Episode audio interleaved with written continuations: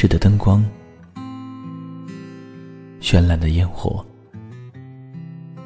你微笑的脸，你闪烁的眼，你清脆的声音，你徘徊的脚步。时光总在悄然流逝，故乡总在离别后开始遐想，生活总在平凡中流淌，梦想总在暗淡后发光，爱情在你伸出双手的那一刻。拥抱希望，给时间一场旅行，让我们在时光的静止中沉睡在声音的世界。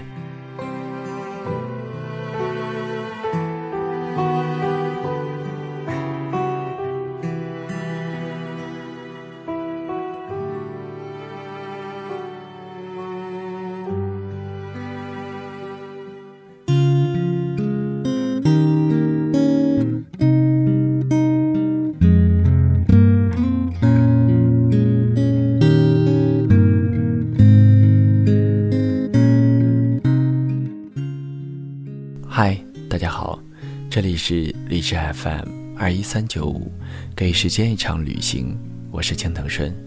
本期节目要分享给大家的文章是《爱情不果腹，我们就此别过》上篇。我外婆说，她像我这么大的时候尝过爱情的滋味。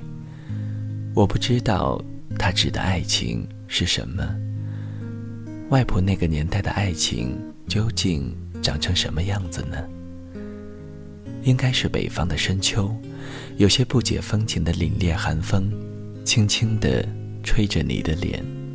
那风里有稻谷的碎屑，有河边早已褪黄的青草的干裂味，还有无棱无角的细沙被卷起来，通通地吹到脸上。你轻轻地皱着眉，不能把脸背过去，眼前才是望不见尽头的秋收，你只能低着头，眯着眼，任风吹干你的脸。这时候，有一个身穿军绿色褂子的青年，扛着一把锄头，从风里走过来。他走过的泥土扬起来灰尘，裤脚沾满了颜色深浅不一的泥点，他的脸上。满是泥汁和汗水，微红着的脸颊向你走过来。他把一条丝巾轻轻地蒙在你的脸上，这大概就是我外婆的爱情吧。我和外婆见面不多，大概每年有一次或两次，忘了是几岁的时候第一次见。也忘了长大以后是几岁的时候得知外婆去世的消息，但外婆给我的印象蛮深的。记忆中的外婆总是穿着一件白色的棉布褂子，夏天单穿，秋冬的时候里面套件毛衣。她的背从我第一次见就一直驼着，见了我们要努力地挺起胸膛。挺累了，就把腰垂直去歇一会儿，歇够了再继续挺着。外婆青灰色的头发一丝不苟地关在脑后，说话的声音小到我需要把耳朵贴到她嘴边才能听得见。她不爱说话，交谈的时候随便抛出一个问题，让我讲上半天。她半躺在一张古老的摇椅上。摇椅来回摇晃，外婆双手摩挲着已经发亮的扶手，满面慈容地冲着我笑。例如，他问：“你给我说说，你们现在都过得好吗？”我反问他：“你问谁？”外婆点着头，笑得满脸的皱纹都开了花。然后呢？我只好随便说：“我爸妈都很好。”外婆搓了搓手，把头发捋得更平整，紧张地看着我。然后呢？我马上心领神会，告诉他，我外公也很好。外婆应该听不清我在说什么，我也不知道，在我一张一合的嘴里，她有没有捕捉到一丝外公的信息。但是每次她问我，你们现在都过得好吗的时候，我都会告诉她外公的近况。我外公很好，他还是像以前那么喜欢抽烟袋，一次就要抽上三锅。他每次抽完都要用烟锅狠狠地敲打鞋底，烟灰从烟锅里倾倒出来，外公再从烟袋里捏出一小撮装进去。我会认真地把外公的这些事情讲给外婆听，外婆也会很认真又卖力地听。最开始的时候，外婆像小姑娘一样羞红着脸，真怪着回应道：“多大的人了，也不知道爱惜身体。”慢慢的，不知道过了多少年，外婆的听力下降的厉害。我大声地讲，她用力张着耳朵听。从听不清到听不见，后来外婆戴上了一副老花镜，盯着我看，看着我的嘴唇上下蠕动的画面，好像就是外公一真一浮的生活。在外婆无声的世界里，我给外婆讲述着外公，外婆老泪纵横，用苍老的双手小心地擦拭着眼角。我想，这就是外婆的爱情吧。外婆的古老又鲜活、热烈又隐忍的爱情吧。我妈说，那段爱情发生在上个世纪五十年代。我外婆是带着三个儿子改嫁给我外公的。改嫁的原因太简单粗暴了，就是跟着原来的男人吃不上饭了。外婆说，建国以前的人都经历过饿肚子。整个村子的人都饿肚子。那个大帮哄的年代，村里的人看天吃饭，全家的收入在于给生产队出多少个劳动力。一男一女组成的家庭，如果这一家子养不活三个孩子，那么别的家庭也养不活。外婆是辗转了很多个村庄与生产队，经历了很多次说媒与相亲，才遇见我外公的。说媒的人在别人家磨破了嘴皮，也没能成功让外婆进入到别人的家门。在我外公这里整了不少事儿，我外公只看了一眼外婆，他手里拽着因为饥饿与疲惫而快要贴到地上的两个儿子，背后背着刚刚哭闹过、已经熟睡的小儿子。睡梦里，小儿子裹着香甜的乳汁。口水浸透了外婆的半个肩膀，或许因为背着孩子走了很远的路，外婆的背微微向前倾着，头发整齐地扎成一个辫子，从头到脚灰蒙蒙地罩着一层土，汗水从外婆额头缓缓流过好看的脸颊，流到下巴壳，流到脖子里，流出一条浑浊的水坑。我外公问媒人：“不是说只带一个孩子吗？”媒人臊得回头指责我外婆：“不是只让你带一个孩子来吗？”外婆嘴角抽动了一下，两只手抓紧老大老二，把弯曲的背挺了又挺，转身要走。午后的阳光毒辣，外婆架着一副单薄的身板，要被烤干了。却把地上的青草晒出了汁，清香味扑着鼻子渗到喉咙里，流淌到我外公的心里。那个被烤干的外婆听见外公说：“来都来了，别走了。”直到许多许多年以后，我外婆已经到了满头青丝、头脑混沌不清的年纪，她依然清楚地记得。那是她听到过世界上最美妙的情话。外公的灰白色汗衫被风吹得在身上摆动，勾勒出一个健壮结实的胸膛。他的眉毛很粗，鼻梁坚挺，涨红了脸，只看了外婆一眼，就赶快挪开，分明是一个稚气未脱的少年。我外婆听到少年说：“别走了。”她用衣袖在脸上胡乱抹了一把，汗水、泪水混在一起，把脸擦了个干干净净。一九五九年的春天，我外公在生产队队长家借了一架牛车，赶了三十里的路，把大他五岁的外婆从隔壁的村子接回家里。外婆的嫁妆是三个儿子和一小包孩子们的衣服和尿布。外公精心布置了他的新房，把炕往外扩大了一倍的面积，新添了两套被褥和几副碗筷。我外婆从叫春风，我外公从媒人的口中知道我外婆叫青梅。他们从来没有叫过对方的名字。我外公管我外婆叫姐，我外婆管外公叫他叔。没有婚礼，连一顿简单的喜宴也没有。不常来往的亲邻来外公家串门时，听见外公管外婆叫姐。真的以为那真的是他姐。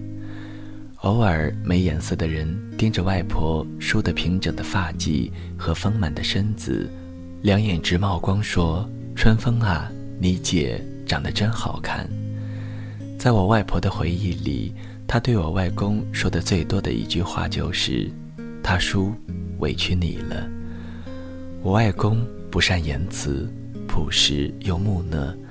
除了饿了要吃饭、困了要睡觉、劳动就能挣工分以外的话题，都是他无法理解也作答不上来的。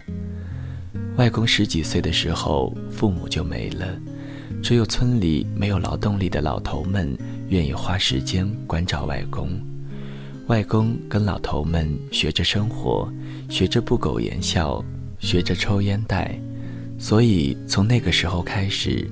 外公右手的大拇指与食指，由于长期往烟锅里塞烟叶而变得发黄，永远散发着浓郁的烟油味儿。村里人都管我外公叫小老头。终于有一天，小老头的生活有了变化，他的头发不再是一堆乱草，手指甲里不再塞满黑泥，辛苦劳动的间歇，青壮年们。对着体态丰盈的女人们吹口哨，外公也不再木讷的像一头只会盯着土地发呆的老黄牛。我外公，他变成了一个懂得害羞的少年，他只看外婆一眼就羞得满脸通红，躲到一旁，一边抽烟袋，一边偷偷地瞄着外婆好看又精致的脸颊。我外公娶外婆的那一年，风调雨顺。生产队的收成好，每个人都挣了很多工分，工分攥到外公手里，变成了钱、粮食和两块布。外公找人把一块纯白色的棉布做成了一件褂子，送给外婆。外婆把另外一块深红色的花布做成了一道帘子，用一条铁丝挂在炕中间，把外公外婆和三个孩子分开。那一天，我外婆蒸了一锅馒头，她给从田垄间下工回来的外公打了热水，洗了头发，擦去了身上的汗水和灰尘，为他换了一件干净的衣服。我外公是被外婆恭敬地请到饭桌上的，外婆的神情严肃，像在做一场肃穆的仪式。老大、老二被外婆要求着端坐在桌前，看着桌上。冒着腾腾热气的馒头，两眼冒着光。老小在炕上吃饱了奶汁，裹着手指，吱吱哇哇地说着谁也听不懂的语言。外婆问老大老二：“想吃馒头吗？”老大老二说：“想吃。”外婆说：“叫爸。”我外公心一抖，紧张地低下头。我外婆把手伸过来，抓住外公的手：“快叫爸。”老大问：“那我管我原来的那个爸叫啥？”我外婆从炕上抽起鸡毛掸子：“不叫，打断你们的狗腿。”老大抓起一个馒头，爸；老二也抓起一个馒头，爸。入夜的时候，三个孩子在帘子的另一边酣然入睡，麦芽糖的味道从孩子们的嘴里一直甜到梦里，口水沿着嘴巴流到脖子上。在嫁给外公以前，我外婆带着他们吃过麦糠，吃过烤土豆，吃过鱼钱。在一段很长的岁月里，他们以为自己马上就要饿死了。他们跟着外婆见过很多个男人，高的、矮的，胖的、瘦的，俊的、丑的，年长的、年轻的，健康的、瘦弱的，没有一个男人愿意给他们一口吃的。外婆带着三个孩子来了以后，外公的饭量减小了一半，要从自己的嘴里省下来分给外婆，分给老大，分给老二。分给老三。那天晚上，我外婆说：“去外面吧，今晚有月光。”我外公问：“啥？”初夏的夜晚，月光倾泻下来，洒到外婆的脸上。蟋蟀在一旁不安分，吵吵嚷嚷，叫个不停。外公和外婆肩并着肩坐在月光下面，外婆穿了外公送的白褂子。外公悄悄地把手放到了外婆的手上。外婆说：“我妈说，女人就是做饭、洗衣、生孩子的，所以，我一口气生了三个孩子。”我外公右手的拇指和食指捏到一起，烟草味钻到了鼻子里，他想抽一袋烟。外婆说：“虽然你不爱说话，也不看我。”但我觉得我在你家里，你没有把我当成洗衣做饭的工具，你以后就叫我青梅吧，我叫你春风。外公也尝试着望一眼夜空，安静又神秘，他无法理解这是怎样的一种美景。月亮升起来要睡觉，太阳升起来要去干活，春天。要撒种，秋天要收获。世界上除了这些以外，原来还有别的东西。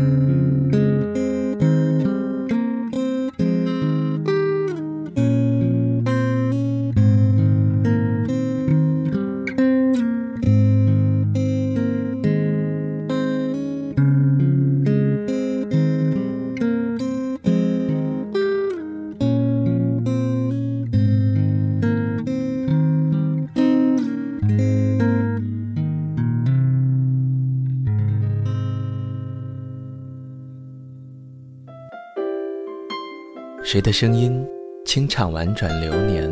谁的双手挽起千年不变的誓言？用音乐品味生活，用音符记录感动。我的声音会一直陪伴在你的左右。